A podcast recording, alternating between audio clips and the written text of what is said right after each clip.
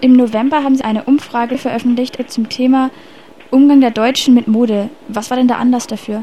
Ähm, wir haben herausgefunden in unserer Detox-Kampagne, dass es auch darum geht, ähm, den Umgang mit Kleidung zu verändern, weil wir gesehen haben sozusagen, dass Kleidung wirklich zur schnelllebigen Massenware gekommen, verkommen ist und dass im Grunde T-Shirts teilweise nicht länger getragen werden, als man eine Plastiktüte benutzt.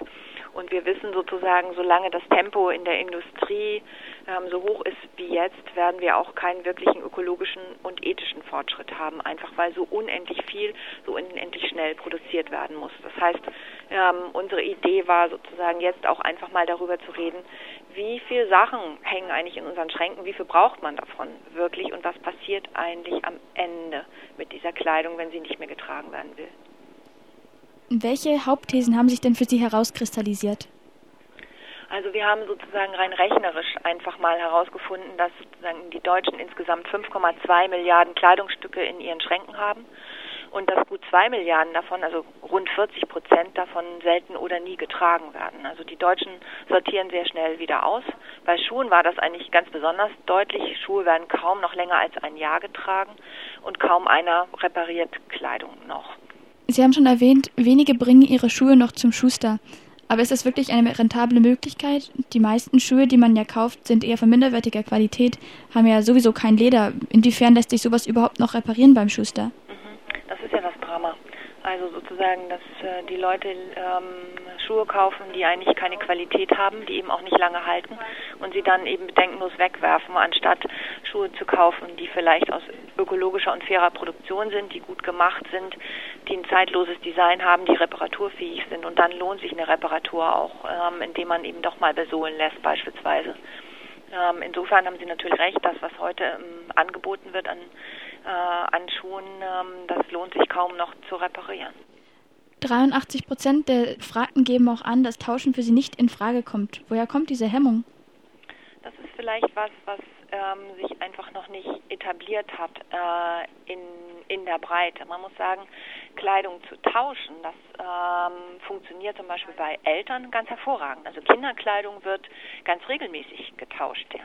Aber wenn es jetzt darum geht, vielleicht auch ähm, getragene Kleidung zu, zu tauschen, dann äh, gibt es viele Leute, die, das, die sozusagen da offensichtlich immer noch Hemmungen haben. Wobei ich sagen muss, wenn man sich anguckt, wie erfolgreich etwa eine Plattform wie Kleiderkreisel ist, wo eben vor allen Dingen junge Leute Kleidung ähm, verkaufen und tauschen, dann würde ich sagen, dann ist es vielleicht nur noch eine Frage der Zeit, bis sich das auch äh, in größeren Teilen der Bevölkerung durchsetzt. Also ist das schon mal ein positiver Trend?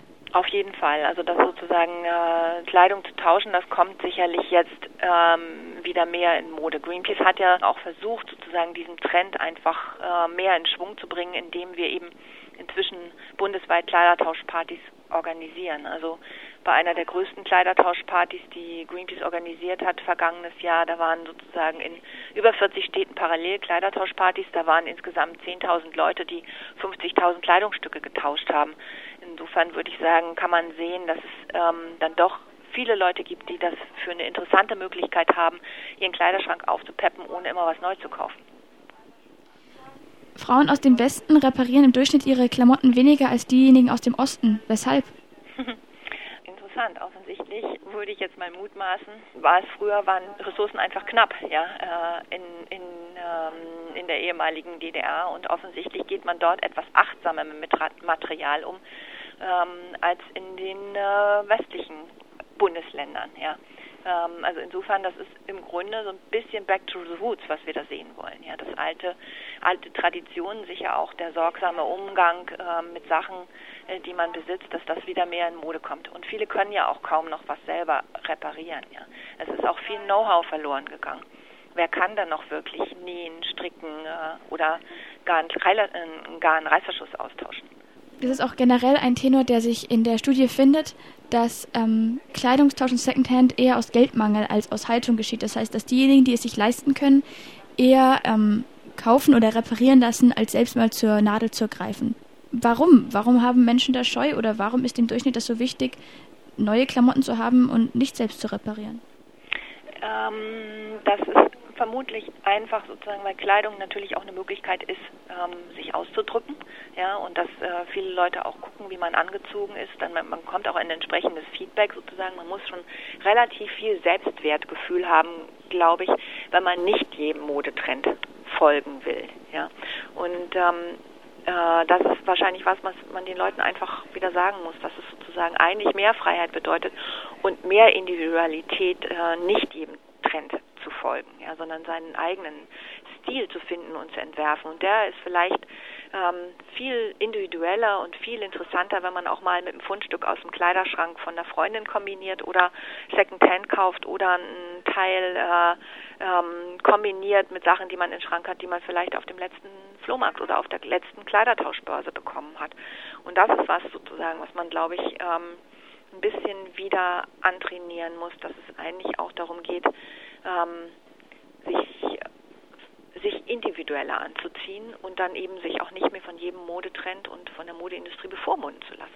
Laut Aussage der Studie ähm, achten nur 25 Prozent der Käufer auf Siegel beim Kleidungskauf, die eine nachhaltige Produktion garantieren. Warum? Welche nützlichen Siegel gäbe es denn? Also es gibt inzwischen eine Handvoll von Siegeln, äh, die auch Greenpeace glaubwürdig findet. Ähm, wir veröffentlichen auch regelmäßig ein, äh, einen Siegelratgeber und beispielsweise der Global Organic Textile Standard, GOTS abgekürzt oder auch äh, der IVN Best, ähm, die sind aus ökologischer Sicht besonders glaubwürdig. Ich glaube, es gibt eigentlich nur eine Handvoll von Siegeln in diesem, äh, in diesem Markt, die, die wirklich gut sind. Und die muss man einfach kennen. Prinzipiell, glaube ich, kennen viele Leute diese Siegel noch nicht, auch weil ähm, eigentlich gar nicht eingekauft wird nach Siegeln. Wer achtet denn schon wirklich auf Siegeln beim Kleiderkauf? Eigentlich guckt man ja mehr darauf, ähm, ob einem die Sachen gefallen, als dass man nun äh, sofort darauf guckt, ob die ein bestimmtes Zeichen haben oder einem bestimmten Standard genügen. Das heißt, auch bei Ökomode muss man einfach ganz klar sagen, klar muss sie zertifiziert haben, sein, klar muss sie Siegel tragen, aber sie muss vor allen Dingen den Leuten auch gefallen. Generell ähm, achten Ältere, also 60- bis 69-Jährige, am ehesten auf grüne Mode. Was ist los mit den jungen Leuten oder den Hipstern? Ähm, warum sind die so uninteressiert? Man kann das, glaube ich, nicht so pauschal sagen. Wir haben sozusagen auch bei den äh, Jüngeren ähm, eine Vorhut, ähm, die eigentlich keine Lust mehr hat auf diese schnelllebigen ähm, Modefummel irgendwie von H&M und Co. oder eben auch keine Lust haben auf banale Markenware, sondern die tatsächlich ähm, das tun, was ich beschrieben habe, die etwas kreativer umgehen mit ihrem Wunsch nach Veränderung und einfach kombinieren, alt und neu, irgendwie getauscht, geteilt, irgendwie Secondhand. Aber prinzipiell sozusagen natürlich irgendwie gerade die Jüngeren, die sind noch auf der Suche nach ihrem Stil. Die wollen sich noch verändern, die wollen noch ihren Stil finden und die sind einfach dann, muss man sagen, besonders anfällig dafür, einfach am Wochenende gemeinsam shoppen zu gehen.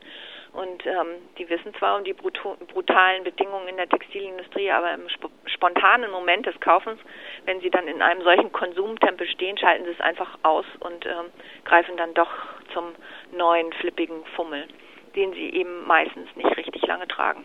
Zwei Drittel der Personen entsorgen Klamotten nur, weil sie ihnen nicht mehr gefällt. Haben Sie dazu einen Gegenvorschlag oder einen Gegenentwurf? Das ist genau das, was die Industrie, auch die Textilindustrie uns beigebracht hat. Also wir sind sozusagen ähm, dadurch, dass wir immer diese schnell wechselnde Ware in den Schaufenstern sind, wir wissen sozusagen, wir können alles sehr schnell, immer sehr neu bekommen, sind wir im Grunde darauf trainiert sozusagen, ähm, auch immer wieder das Neue zu wollen ähm, weil wir es auch billig haben können und weil die Angebote so schnell wechseln. Und das ist genau das, wo ich sagen würde, ähm, von diesem Trip müssen wir eigentlich wieder runter. Ähm, wir brauchen eigentlich äh, einen anderen Umgang mit Kleidung. Wir müssen Kleidung wieder wertschätzen. Und das bedeutet äh, lieber ähm, einen Teil weniger kaufen, dafür ein bisschen mehr ausgeben, weil es beispielsweise ökologisch und fair produziert ist. Haben Sie einen Appell? Ja, ganz klar. Kauft weniger, kauft bewusster und sorgt dafür, dass die Sachen, die ihr gekauft habt, wirklich lange durchhalten.